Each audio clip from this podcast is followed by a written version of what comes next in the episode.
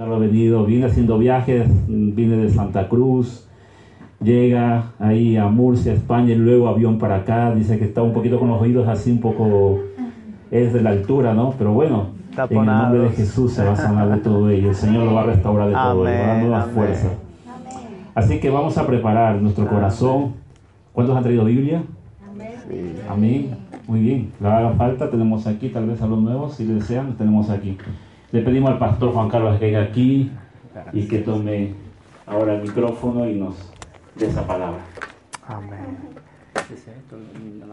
Muchas gracias. ¿Este está bien? Perfecto. ¿Cómo estáis mis hermanos? Es un gozo el poder estar aquí con vosotros en este, en este jueves y con una palabra que el Señor me ha dado para ministraros y también un, un propósito especial de este viaje mío que después de la palabra quiero compartiros. Pero antes le honramos al Señor invocando su nombre para que nos bendiga en la palabra. Amén.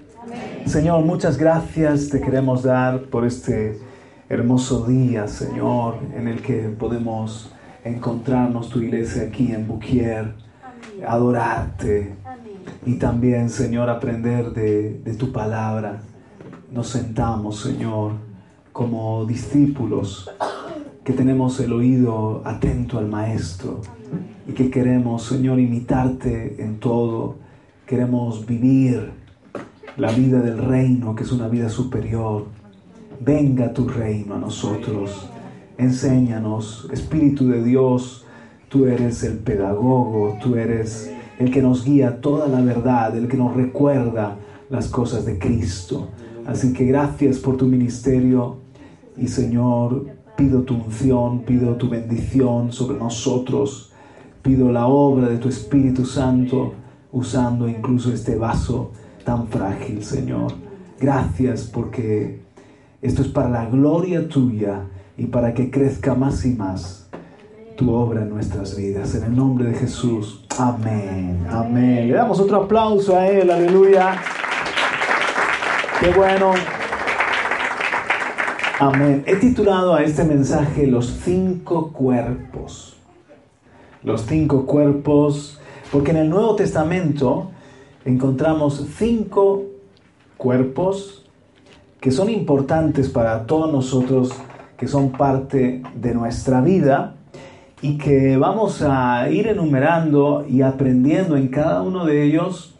Seguro que son cosas que algunos sabemos ya y es solamente recordar y para otros quizás sean cosas nuevas, pero como digo, muy importante el entender de estos cinco cuerpos que se revelan en el Nuevo Testamento y empezamos con el cuerpo de pecado. Si estás tomando nota, el cuerpo de pecado, algunas de las citas yo te las voy a, a leer y no sé si también lo podemos proyectar y eh, otras voy a pedir que las busques conmigo. Por ejemplo, que puedas buscar en Colosenses capítulo 2, Colosenses capítulo 2 y versículo 11. ¿Cuántos aman la palabra? Y queremos aprender más y más, ¿verdad? Muy bien, pues abrimos nuestra Biblia ahí en Colosenses capítulo 2. Fíjate, el pecado en la Biblia es llamado un cuerpo. No solamente es una realidad eh, que tiene unas consecuencias en la vida del ser humano intangible, un problema moral, un problema interior, sino que el apóstol Pablo inspirado quiso que visualizáramos el pecado como un cuerpo. Vamos a hablar luego del cuerpo físico también, el cuerpo que Dios nos ha dado, que es un regalo. ¿Cuánto dan gracias por su cuerpo? ¿Cuántos se miran al espejo y dicen, gracias Señor por este cuerpo que tú me has dado? O te miras al espejo y dices, madre mía, estos kilos de más, que se me está cayendo el pelo, nuevas arrugas, canas en el caso de los que tienen más años. Pero hay que dar gracias a Dios porque dice el Salmo 139 que maravillosamente nos ha hecho y que nos entretejió. Dios mismo nos hizo como somos y nos hizo nacer en, una familia y tener, ¿verdad?, una unos padres, unos abuelos, unas herencias incluso con las que batallamos genéticas, por ahí dices, ¿por qué no mido yo dos palmos más? Y es que, como dice el pastor Radamés, no elegiste bien a tus abuelos. Y todos tenemos un cuerpo y tenemos que aprender a amar nuestro cuerpo, dar gracias al Señor por este cuerpo físico. Pero no podemos empezar por el cuerpo físico, hablar de los cinco cuerpos, sino por el cuerpo de pecado o también el cuerpo de muerte que se le llama. ¿Por qué? Porque la presencia del pecado en nosotros está desde el vientre de nuestra madre, dice también el salmista, en, en iniquidad me concibió mi madre, en pecado. Desde que nacemos ya tenemos una naturaleza inclinada al mal. El pecado está presente en nosotros aún desde que somos niños.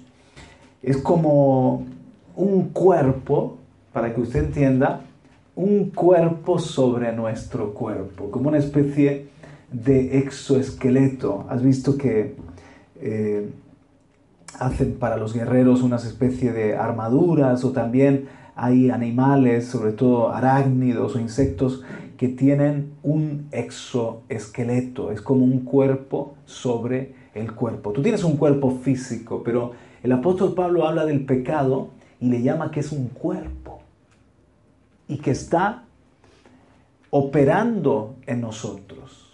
Para que lo visualicéis, habéis visto ese juego que llaman las muñecas rusas, muñecas que son pequeñitas, la primera o las primeras, pero luego sobre esa muñeca pones otra muñeca. Y sobre esa muñeca pones otra muñeca. Y sobre esa muñeca pones otra muñeca. De manera que las que estás viendo son las más grandes, pero empiezas así a, quitar y, la misma figurita la ves más pequeña.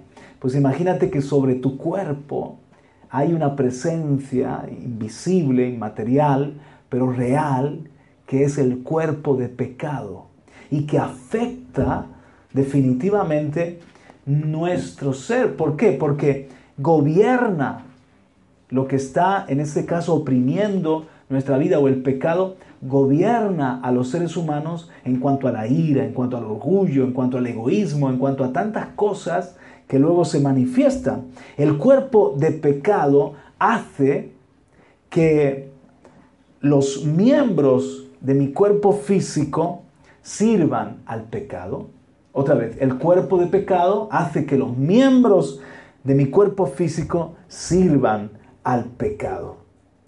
Piensa esto, un cuerpo físico tiene fuerza, di conmigo, fuerza, movilidad, capacidad, funcionamiento, ocupa un espacio, pues el pecado es igual que un cuerpo. El pecado tiene una fuerza en nuestras propias vidas. Por ejemplo, quizás no te quieres enojar, pero uh, de repente eres víctima de, ese mal genio, una fuerza. El pecado tiene una movilidad también. El pecado se manifiesta eh, con, bueno, pues cuando robas, tomas a lo mejor algo que, no es tuyo, entonces lo haces con tu mano eh, o lo haces con un, con un clic. Hoy en día puedes hacer una malversación de fondos, lo estás eh, activando con tu cuerpo físico. Pero el problema no es tu cuerpo físico, el problema no está en tu cuerpo físico, el problema está en el cuerpo de pecado que te mueve hacia lo malo. ¿Alguien me está siguiendo? Entonces también el cuerpo, fíjate que crece, desde que nacemos comenzamos a crecer, a desarrollarnos, algunos crecemos un poco de más, para eso viene bien este ayuno en el que quizás muchos estamos, y, nuestro cuerpo crece y llega un momento que nos hacemos mayores, enfermamos y morimos. También el cuerpo de pecado, Pablo usa la ilustración del cuerpo de pecado, porque también el pecado, si nosotros no aplicamos el poder de Dios en nuestra vida, el pecado, aunque comienza chiquito, pero va creciendo. En la medida en la que tú le das cabida o lo alimentas, ese cuerpo de pecado se hace más problemático, se hace más grande y te lleva a enfermar y te lleva a la muerte. Entonces, por todo eso, Pablo habla del pecado como si fuese un cuerpo. ¿De acuerdo? Mira, en Colosenses 2.11, si estás ahí, dice, en él también fuisteis circuncidados, con una circuncisión no hecha por manos, al quitar el cuerpo de la carne mediante la circuncisión de Cristo. Cuando hay una circuncisión, a un niño, un niño judío, se le tomaba y entonces se le cortaba el prepucio, solamente una pequeñita parte de su cuerpo. Pero cuando el apóstol Pablo está hablando de cortar el pecado, le llama el cuerpo de la carne. Es como que en la circuncisión de Cristo, ese cuerpo pecaminoso que está como cubriendo y asfixiando nuestra vida. Solamente el poder del Espíritu Santo, solamente la victoria de Jesucristo puede venir a cortar ese dominio y que podamos ser libres del cuerpo de pecado.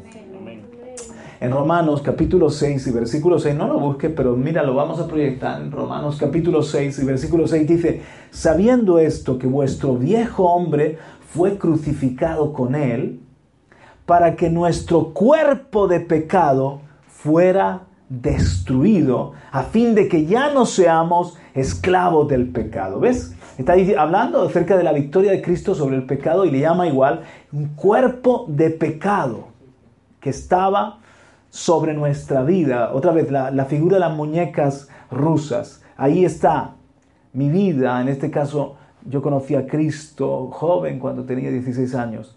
Y entonces cuando el Señor me salva, estaba atado y haciendo cosas que, no debía hacer. Mi vida iba en un rumbo de, de destrucción.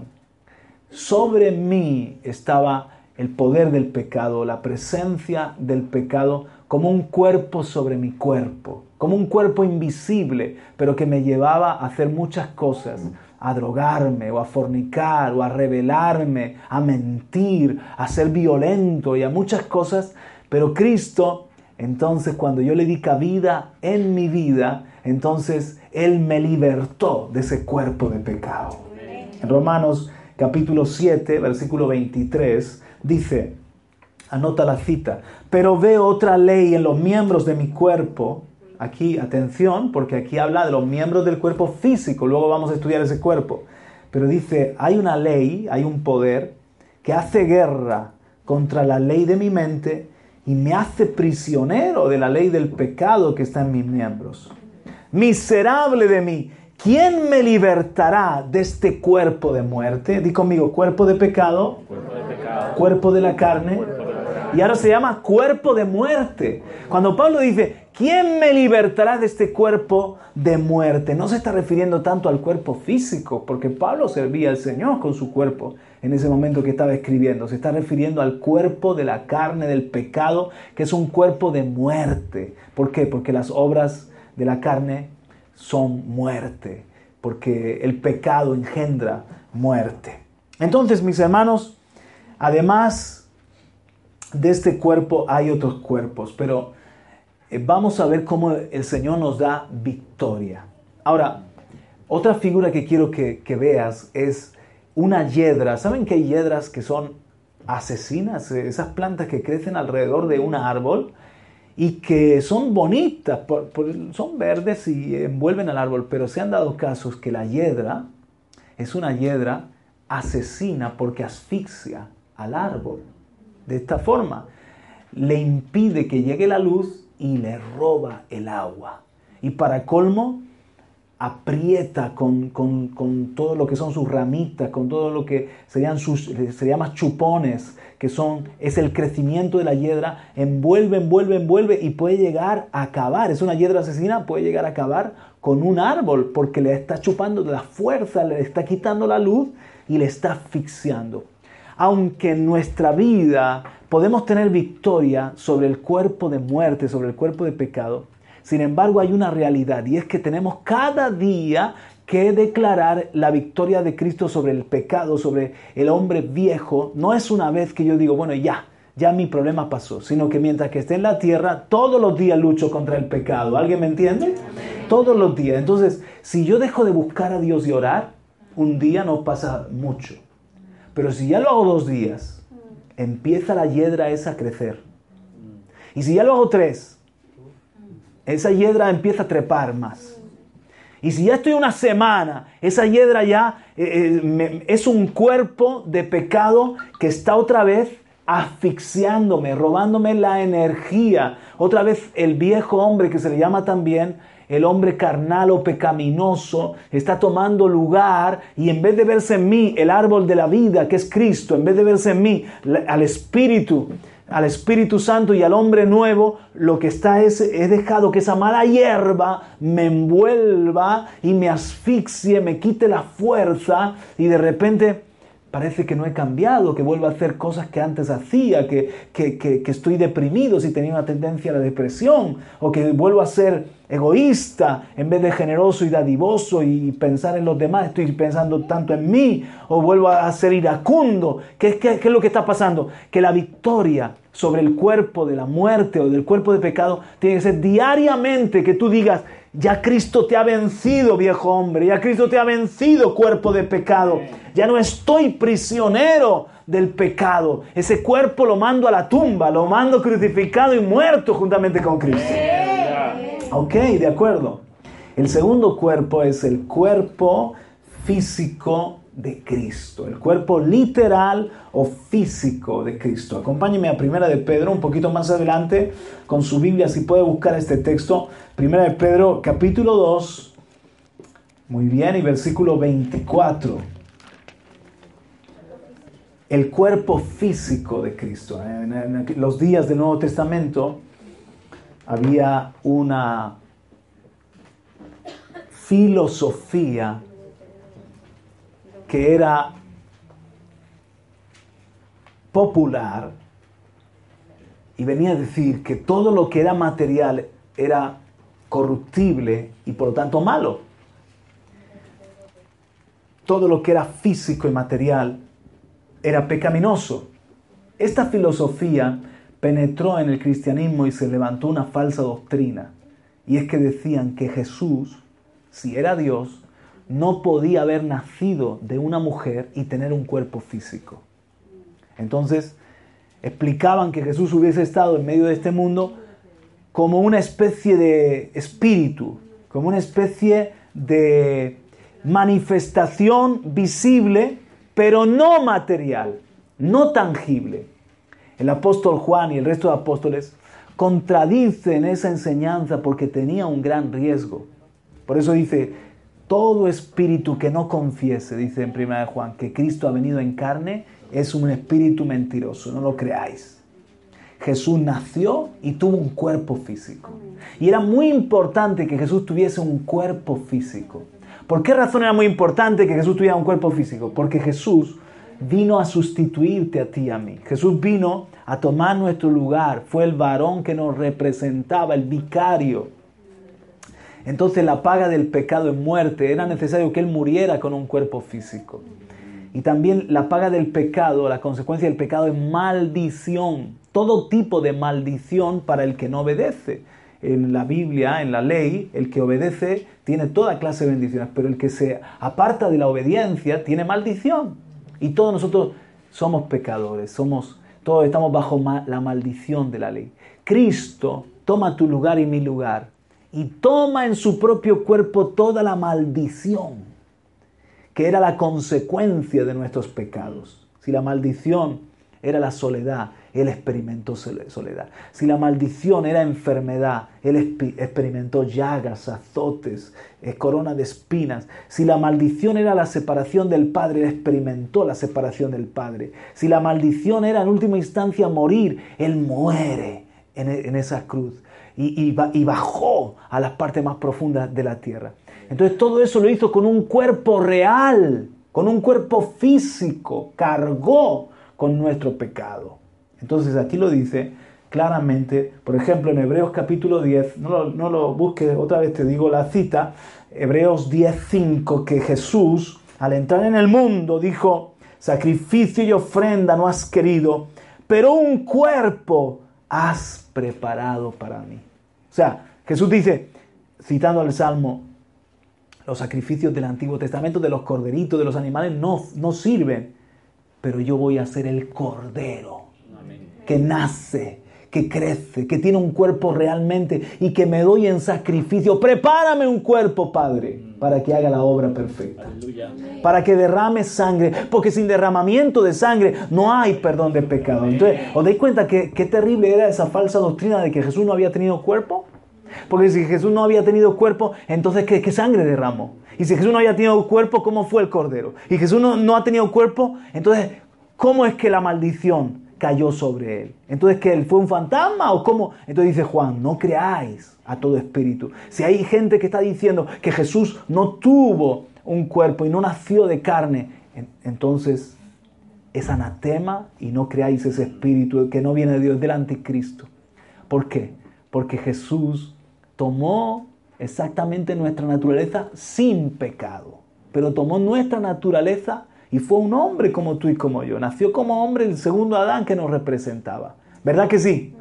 Entonces llegó un momento que también cuando fue a morir a la cruz, allí sobre su cuerpo recibió el cuerpo de pecado, recibió el pecado de todos nosotros, lo cargó sobre sí y fue a morir en la cruz del Calvario. La buena noticia es que murió y allí estalló como una bomba que estalla y muere y derrota el pecado. Pero Él resucitó al tercer día, libre completamente de la presencia del pecado, como el Salvador de todos nosotros. Den un aplauso, aleluya.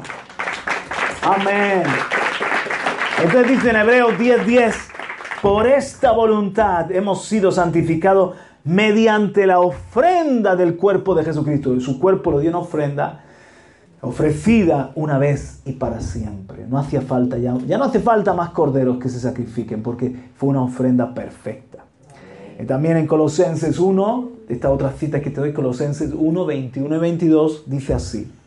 Y aunque vosotros, escucha, antes también lo, que, lo podemos proyectar, eh, Colosenses 1, 21, aunque vosotros antes estabais alejados, y erais de ánimo hostil, ocupados en malas obras, sin embargo ahora Él os ha reconciliado en su cuerpo de carne mediante su muerte, a fin de presentaros santos sin mancha e irreprensibles delante de Él. O sea, la reconciliación fue por la cruz, por ese cuerpo. Pero la cita ahora sí que léela en tu Biblia y la leo yo también aquí, que está en 1 de Pedro 2.24. Y él mismo llevó, ¿qué llevó hermano? nuestros pecados. ¿Dónde? En su cuerpo sobre la cruz.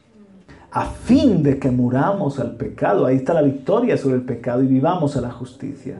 Porque por sus heridas fuisteis sanados. Así que, claro, la enfermedad que es una de las maldiciones del, del pecado. Cristo carga nuestras heridas, carga nuestras llagas. Por sus llagas fuimos nosotros curados. Aleluya. En su cuerpo recibió lo que tú y yo nos correspondía. Y entonces ahora, porque Él llevó esa maldición, esa maldición ya no es para mí.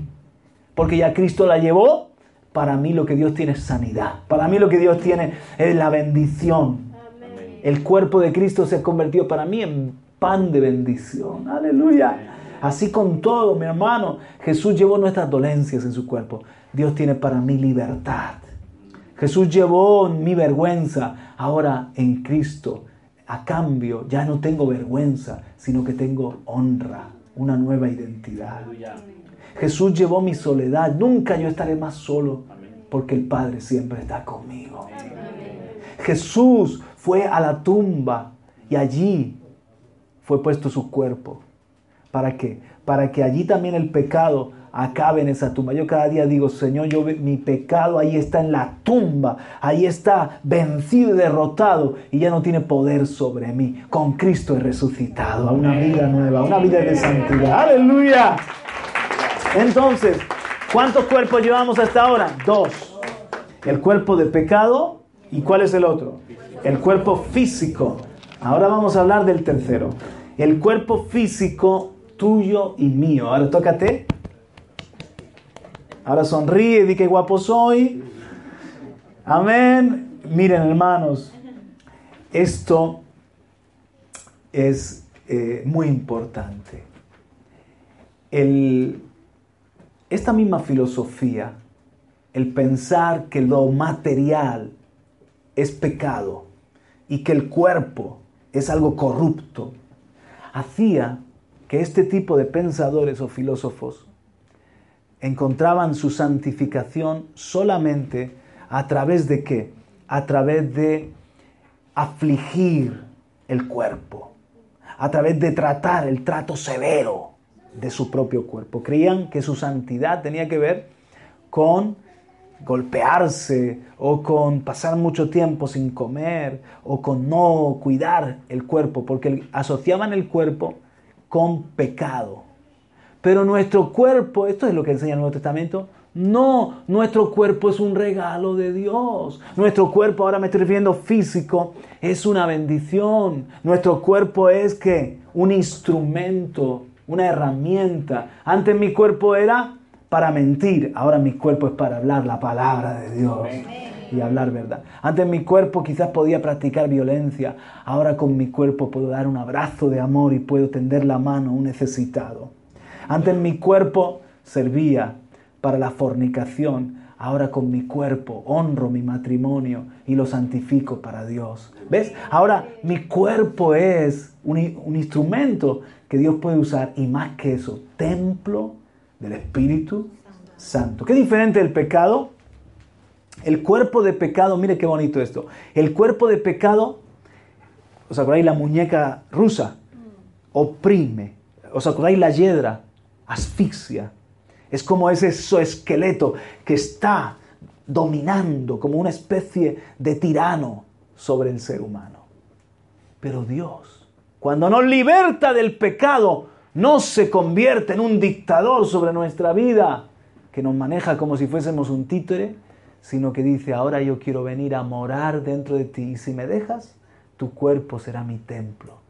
Y Dios mismo, que los cielos de los cielos no le pueden contener, ha decidido venir y habitar en vasos de barro. Cristo en nosotros, morada de Dios en el Espíritu, convertir mi cuerpo en un templo donde cada cristiano tenemos la presencia de Dios. ¿No es eso demasiado grande? Eso es maravilloso, aleluya. Entonces, mis hermanos, las citas quiero que tomen nota, por ejemplo, de Romanos capítulo 6 y versículo 12, lo vamos a proyectar, pero solamente vamos a, leer juntos en 1 Corintios, así que eh, búscalo para leer esta cita, así que me parece que es muy importante que la leamos juntos. Unas te las estoy leyendo y otras sí que con la Biblia las buscamos. Primera de Corintios 6, deja tu Biblia abierta allí y yo te voy a enseñar lo que dice del cuerpo la Biblia. ¿Qué dice del cuerpo mi Biblia? Romanos 6, 12. Por tanto, no reine el pecado en vuestro cuerpo mortal. Di conmigo, la hiedra la corto, se seca. No reina ya el pecado ¿eh? en mi cuerpo mortal para que no obedezcáis su lujuria, ni presentéis los miembros de vuestro cuerpo al pecado como instrumentos de iniquidad. ¿Cómo voy yo ahora con mi cuerpo a pegarle gritos eh, a mi cónyuge o a un hermano? ¿Cómo yo voy ahora con mi cuerpo a hacer un corte de manga? ¿verdad? ¿Cómo voy ahora con mi cuerpo a convertirme en un perezoso holgazán que no... que no le gusta trabajar, un aragán, no. ¿Cómo yo voy ahora con mi, con mi cuerpo a hacerle así a una mujer y guiñarle el ojo, que no es mi esposa? Eso, eso hacía antes porque era un sinvergüenza y estaba sobre mí el cuerpo de pecado. Pero ahora mi cuerpo es para lo santo y es para lo bueno. Es para el espíritu. Aleluya. Por eso dice, por tanto no reine el pecado en vuestro cuerpo mortal para que no obedezcáis sus lujurias ni presentéis los miembros de vuestro cuerpo al pecado como instrumentos de iniquidad, sino presentaos vosotros mismos a Dios como vivos de entre los muertos y vuestros miembros a Dios como instrumentos de justicia. Di conmigo, aquí están mis manos, Señor. Di conmigo, aquí está mi boca, Señor. Así pisa el suelo, aquí están mis pies, Señor. Soy todo un, instrumento de justicia. Aleluya. Amén. En Romanos 8, 10 y 11 dice que Él vivificará nuestro cuerpo, nuestro cuerpo. Muy bien. Ahora leo en Colosenses 2.16, dice, por tanto, que nadie se constituya en vuestro juez con respecto a comida o bebida en cuanto a día de fiesta o luna nueva o día de reposo, cosas que solo son sombra de lo que ha de venir. Pero el cuerpo pertenece a Cristo. Cristo lo compró. Cristo me compró entero. Cristo me compró enterito. Mi cuerpo ya lo compró. Mi alma también. Mis pensamientos también. Mi corazón también. Mi espíritu. Todo mi ser lo compró y le pertenezco a Cristo. ¿Y tú también? Eso es importante reconocerlo porque Dios un día dirá, a ver, Brenda, Patricio, Él dirá, John, Juan Carlos, René, cada uno de nosotros, el cuerpo que yo te di era tuyo o mío. Señor, era tuyo porque tú me compraste y te pertenece. ¿Y cómo me lo has cuidado? ¿Y qué has hecho con ese cuerpo? ¿Eh? Algunos de hecho van a llegar al cielo antes de tiempo, ¿no? Van a decir, Señor, aquí estoy porque me llamaste. No te llamé, comiste mucho en McDonald's. Y te ha dado un infarto por mucho colesterol. Aquí estoy, Señor, porque me llamaste. No, no, no has cuidado tu páncreas y te has muerto ahí, de la diabetes te ha comido. Entonces, no me seas espiritual, cuida tu cuerpo también, con tu cuerpo le sirves al Señor. Espiritual tenemos que ser, pero místico, no me sea, no, no, espiritualoide, mejor dicho. Cuida tu cuerpo para servirle bien, porque le pertenece, el cuerpo es, dice, para el Señor. A ver, estoy leyendo en Colosenses 2, verso 16, el cuerpo pertenece a Cristo y 17. Tales cosas tienen a la verdad la apariencia de sabiduría en una religión humana en la humillación de sí mismo. Ah, no, este es el 23, el verso 23. Tales cosas tienen a la verdad la apariencia de sabiduría en una religión humana, en la humillación de sí mismo y en el trato severo del cuerpo. ¿Ves? Este estos eran unas especies de, de filósofos o cristianos que estaban en este error de que pensaban que eran más fuertes o más santos porque en la iglesia católica, por ejemplo, los monjes usaban, el mismo Lutero, un cinturón de castidad para afligir su cuerpo, pensando que afligiendo mi cuerpo voy a tener poder sobre el pecado. No, para tener poder sobre el pecado hay que darle al cuerpo del pecado, hay que vencer el cuerpo de muerte, el otro cuerpo que es la presencia del pecado que Cristo ya ganó en la cruz del Calvario, mi libertad y mi victoria. Y mi cuerpo, aunque yo también lo, lo tengo que cuidar, o puedo darme un tiempo de ayuno al Señor, consagrarme en ayuno al Señor, que mi cuerpo se debilita, pero mi espíritu se activa para Dios. Pero otra cosa es pensar que yendo de rodillas no sé dónde, ahí tratando así con ese tipo de penitencia, voy a ser más espiritual. Parece una religión humana, pero dice carece de poder para vencer las pasiones de la carne. Es algo mucho más profundo. ¿Alguien me sigue o te estoy liando?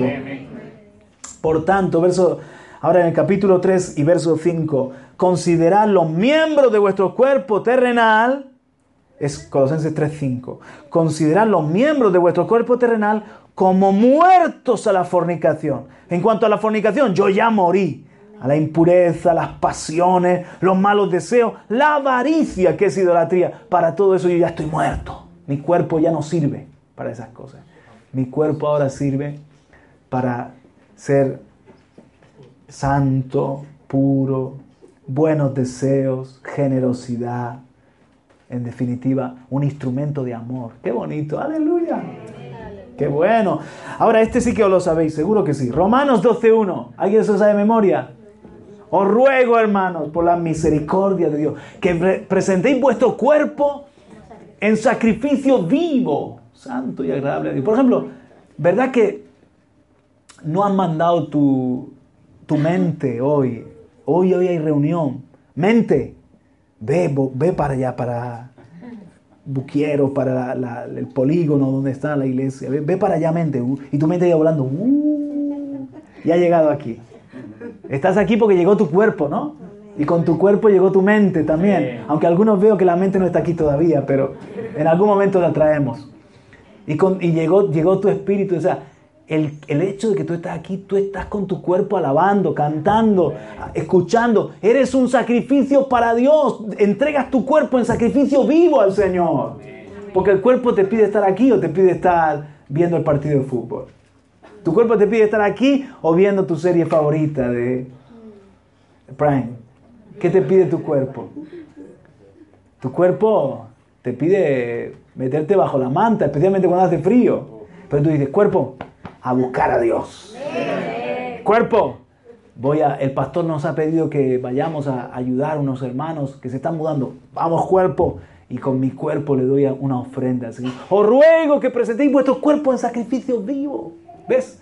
Mi cuerpo es una ofrenda para Dios. Santo, agradable, que es vuestro culto racional. Pero seguro que estás en la cita, la cita que te pedí que, que buscaras. Es 1 Corintios 6 y verso 12. Si está la iglesia, dame un amén. 6 12. Todas las cosas me son lícitas, pero no todas son de provecho. Todas las cosas me son lícitas, pero yo no me dejaré dominar por ninguna. Dice Pablo, si el chocolate me domina, no. ¿Verdad? Dice Pablo, la Coca-Cola, si me domina, ¿es mala la Coca-Cola? Bueno, más o menos. Pero si me domina, no. No me dejaré dominar aunque, aún por las cosas que me son lícitas. 13. Los alimentos son para el estómago. Y el estómago para los alimentos, ¿verdad? Que nadie se cuelga dos pimientos aquí de las orejas diciendo qué bonita. Bueno, algún loco por ahí, pero normalmente los pimientos son para freírlo y nos los comemos con patatas. Los alimentos son para el estómago y el estómago para los alimentos. Pero Dios destruirá los dos. Sin embargo, el cuerpo no es para la fornicación, sino para el Señor. Y el Señor es para el cuerpo. Ah, ¿Por qué dice que el Señor es para el cuerpo? Porque Dios también cuida mi cuerpo. Porque no solamente Dios es para mi alma o para mi espíritu, sino que el Señor también se preocupa. ¿A cuánto el Señor le ha sanado? ¿A cuánto el Señor le ha dado fuerzas de búfalo cuando no te quedaban fuerzas? ¿Verdad que el Señor hasta nos, hermano, te convierte, estás más guapo? Algunos vienen y son, son una piltrafilla porque el pecado los tiene arrugados como pasa, los tiene ojerosos, verdes, de color verde. Y el Señor les liberta, les, lava con la sangre, les renueva y, brillan. Aleluya, es tan hermoso. ¿Por qué? Porque el Señor cuida también tu cuerpo. ¿Y, qué me dice? Si, si está interesado el Señor en su cuerpo, si es el vehículo del Espíritu. ¿Verdad que uno le gusta tener su, auto, su coche bien? ¿Qué, ¿Qué, utilidad que nos da? Entonces lo tengo bien. El Señor, este es el vehículo del Espíritu Santo. El templo del Espíritu Santo. Sigamos leyendo. Dice que también, verso 14, Dios que resucitó al Señor también nos resucitará a nosotros mediante su poder. ¿No sabéis que vuestros cuerpos son miembros de Cristo? ¿Tomaré acaso los miembros de Cristo y los haré miembros de una ramera? A ver, ¿por qué dice que, nuestro cuerpo es miembro de Cristo? Porque somos el cuerpo de Cristo. Pero también está hablando de esto, miren. Está hablando de que nosotros somos la esposa y Cristo es el esposo. Entonces enseña, la Biblia enseña que la, esposa es para el esposo como mi propio cuerpo. Y viceversa para el esposo, para la esposa, es como su propio cuerpo. El que cuida a su mujer a sí mismo se ama porque está cuidando a su propio cuerpo, Efesios capítulo 5. Y cada uno tiene, dice en 1 Tesalonicenses capítulo 4, dice que cada uno tiene que saber poseer su propio cuerpo, refiriéndose a la esposa, cuidar o adquirir a su esposa y saber cuidar a su esposa como su propio cuerpo. Así, así que, por ejemplo, si a ti... Por un ejemplo. Te toca el biberón por la madrugada. René, escucha esto. Tu cuerpo te dice, ay, que vaya Leo. las 3 de la madrugada. O el, el bebé llorando. Que vaya Leo porque mi cuerpo está tan cansado. Pero cuando tú le dices a tu cuerpo, vamos, levántate y ayuda, toma, a él vive y dáselo, estás cuidando también tu cuerpo porque estás cuidando a Leo. Y Leo es tu cuerpo también. Porque ya no son dos, sino uno. Es el misterio de que cuando nos unimos como matrimonio, somos uno. Y ella es miembro mío. Es tan profundo esto, es un misterio, dice la Biblia. Por eso también nosotros somos miembros de Cristo. Porque Cristo es el esposo y nosotros somos la esposa. ¿Entiendes? Entonces, cuando Cristo se ha unido a ti y tú a Él, ya eres uno con Él. Eres miembro de su cuerpo. Y por eso Él te cuida. Y si te pasa algo, a ti te duele.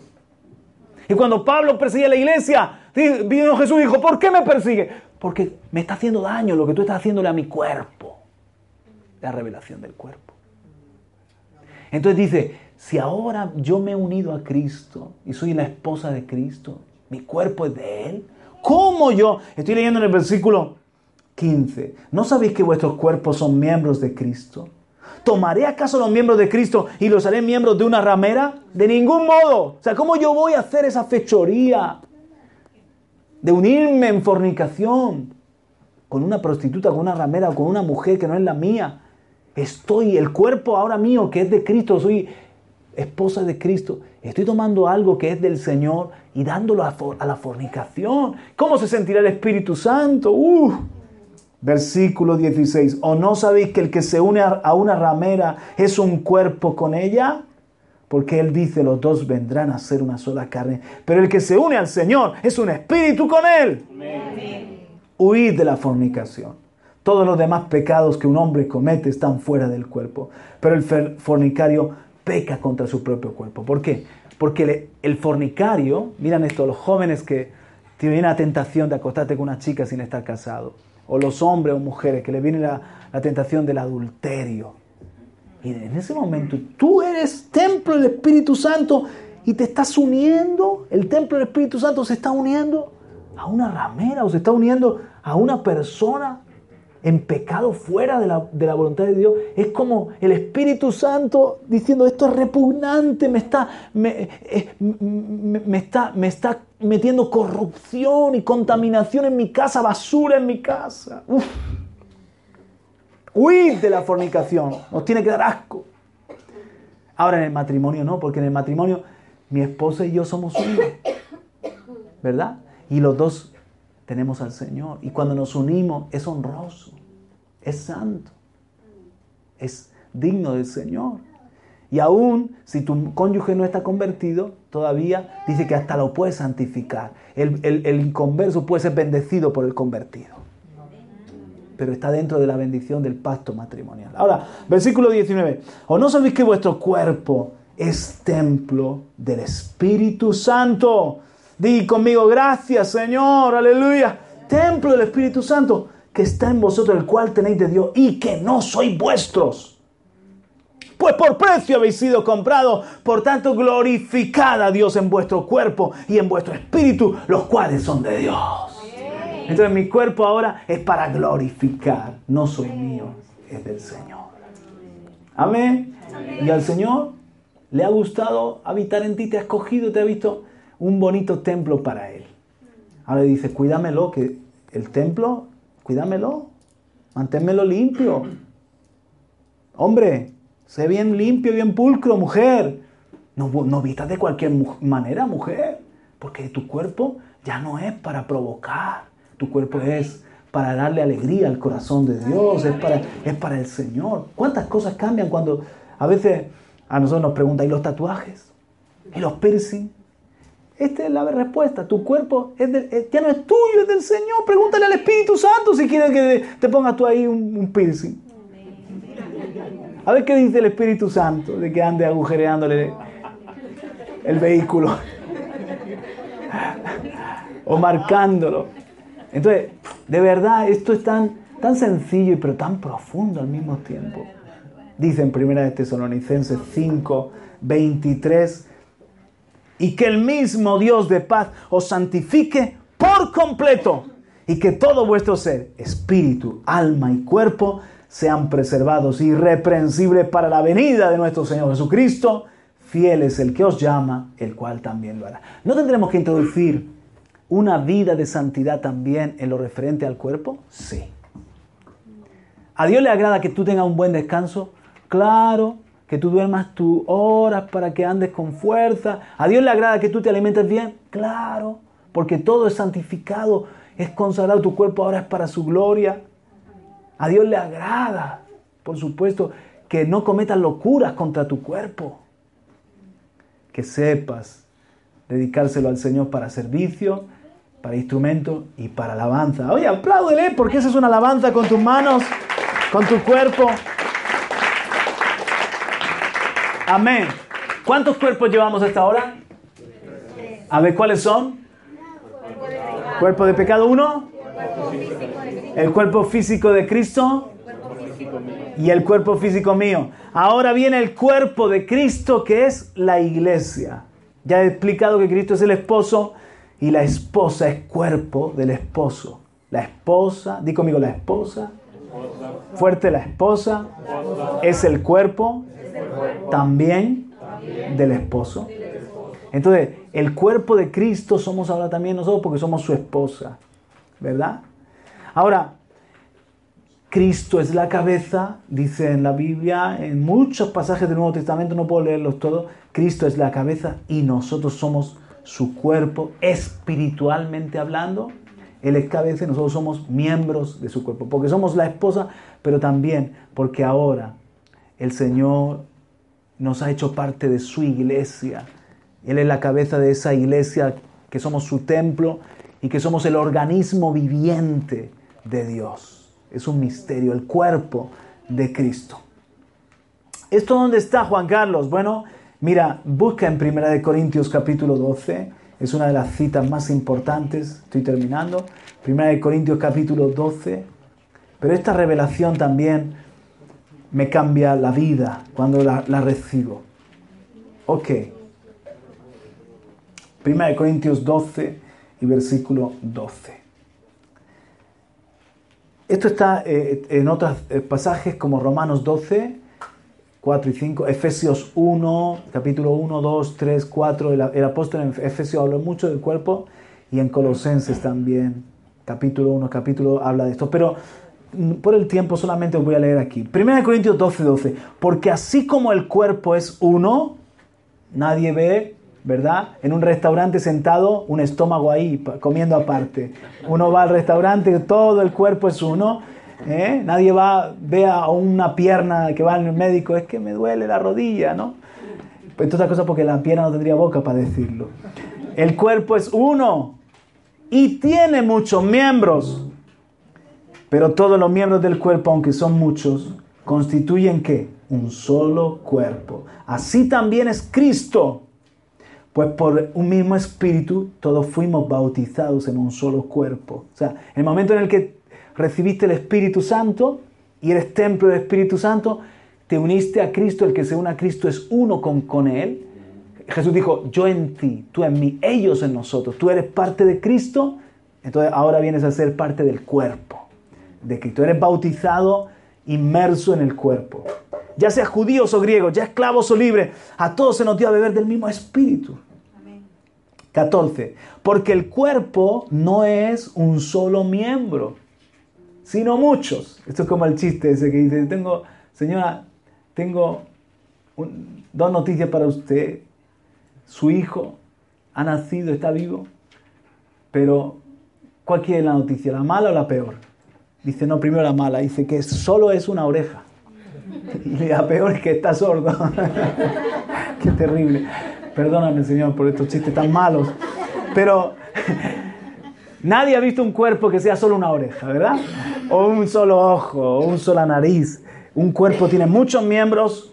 Versículo 14, no es un solo miembro, sino muchos. 15, si el pie dijera, porque no soy mano, no soy parte del cuerpo, no por eso deja de ser parte del cuerpo. Ahora, aquí es donde vemos lo bonito del cuerpo de Cristo. Si tu cuerpo físico tiene un montón de funciones diferentes, un montón de miembros diferentes, y todo es importante, todo es importante. ¿Tú te das cuenta qué importante es una uña cuando tienes un uñero?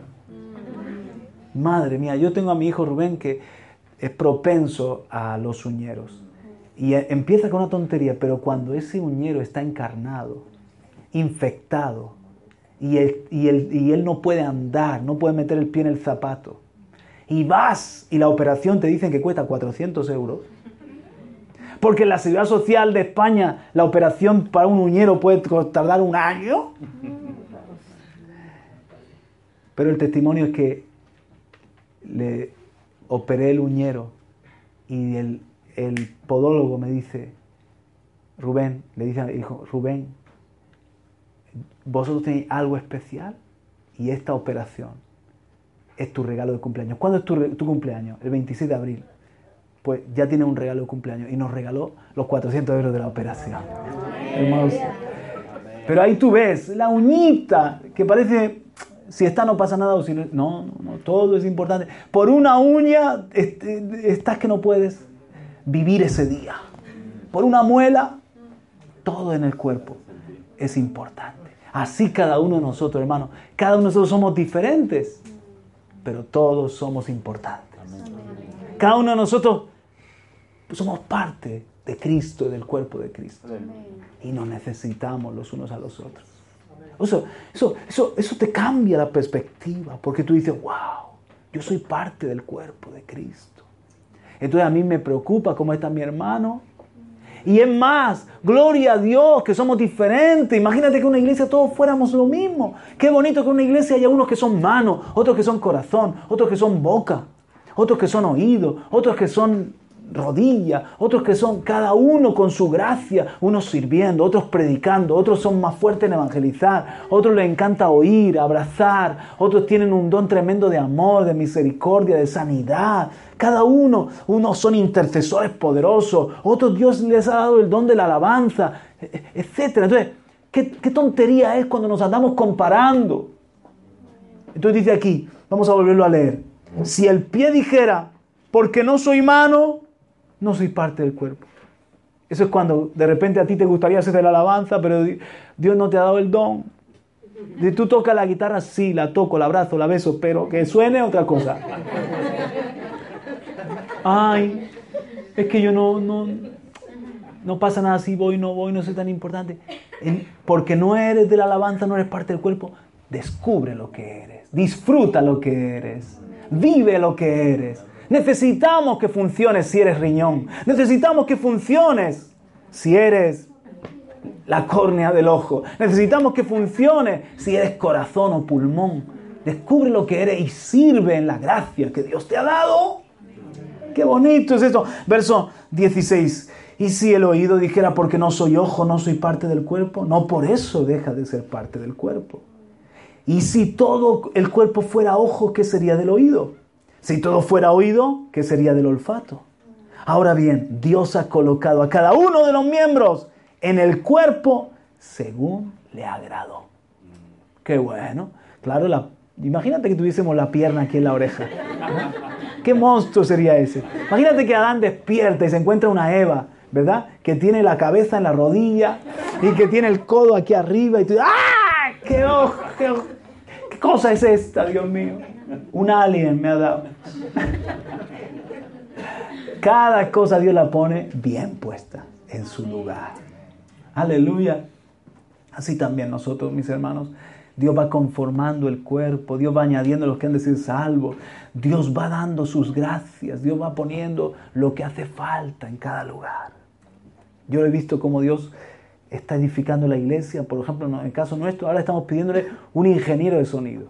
Danos, Señor. Y, empieza Dios a traer gente que se le da bien, que está aprendiendo. Gracias, Señor. Aquí, por ejemplo, Señor, danos músicos. Y hay que pedirse al Señor. Pon, Señor. Ahora estamos en un momento que necesitamos alabanza. Tráenos los músicos. Y a lo mejor algunos de vosotros descubrís que tenéis un talento para la batería o la guitarra o el bajo. Dios va poniendo en el cuerpo lo que es necesario. Amén. Vamos a seguir porque el tiempo se nos está yendo. Dice, ok, ¿dónde me he quedado? 18, ¿no? 19. Y si todos fueran un solo miembro, ¿qué sería del cuerpo? Sin embargo, hay muchos miembros, pero un solo cuerpo. Y el ojo no puede decir a la mano, no te necesito. Dile al que está a tu lado, sí te necesito ni tampoco la cabeza a los pies, no os necesito. Por el contrario, La verdad es que los miembros del cuerpo que parecen ser los más débiles son los más necesarios. Bajemos, hermanos, bajemos. Dice 26. Y si un miembro sufre, todos los miembros sufren con él. Mm, lo que antes estábamos diciendo. no sé, se te clava una, espina en, la yema del dedo y hasta que no te la quites está ahí. Vas por, estás montado en el autobús. Porque empieza a doler, te parece que tiene el corazón ahí. ¿Verdad? Porque sufre todo el cuerpo por una yemita del dedo. Así también nosotros tenemos que sentirnos cuerpo. ¿Cómo estás, hermano? Y sentir y, alegrarnos. Por ejemplo, cuando la iglesia de al lado le va bien, me alegro. Ah, no, no, porque no es de a los pies del rey. Tú dirías, esa es cuerpo de Cristo. Será de otra casa, se llamará de otra manera, no importa, pero solo hay una cabeza que es Cristo y los demás somos miembros de un cuerpo. Si a mi hermano le va bien, no va bien. Si le va mal, oremos porque nos va mal también. Porque somos un solo cuerpo. ¿Verdad que sí? Y si un miembro sufre, todos los miembros sufren con él. Y si un miembro es honrado, todos los miembros se regocijan con él. Ahora bien, vosotros sois el cuerpo de Cristo y cada uno individualmente un miembro de Él. Den un aplauso al Señor por esa buena noticia. Cada uno.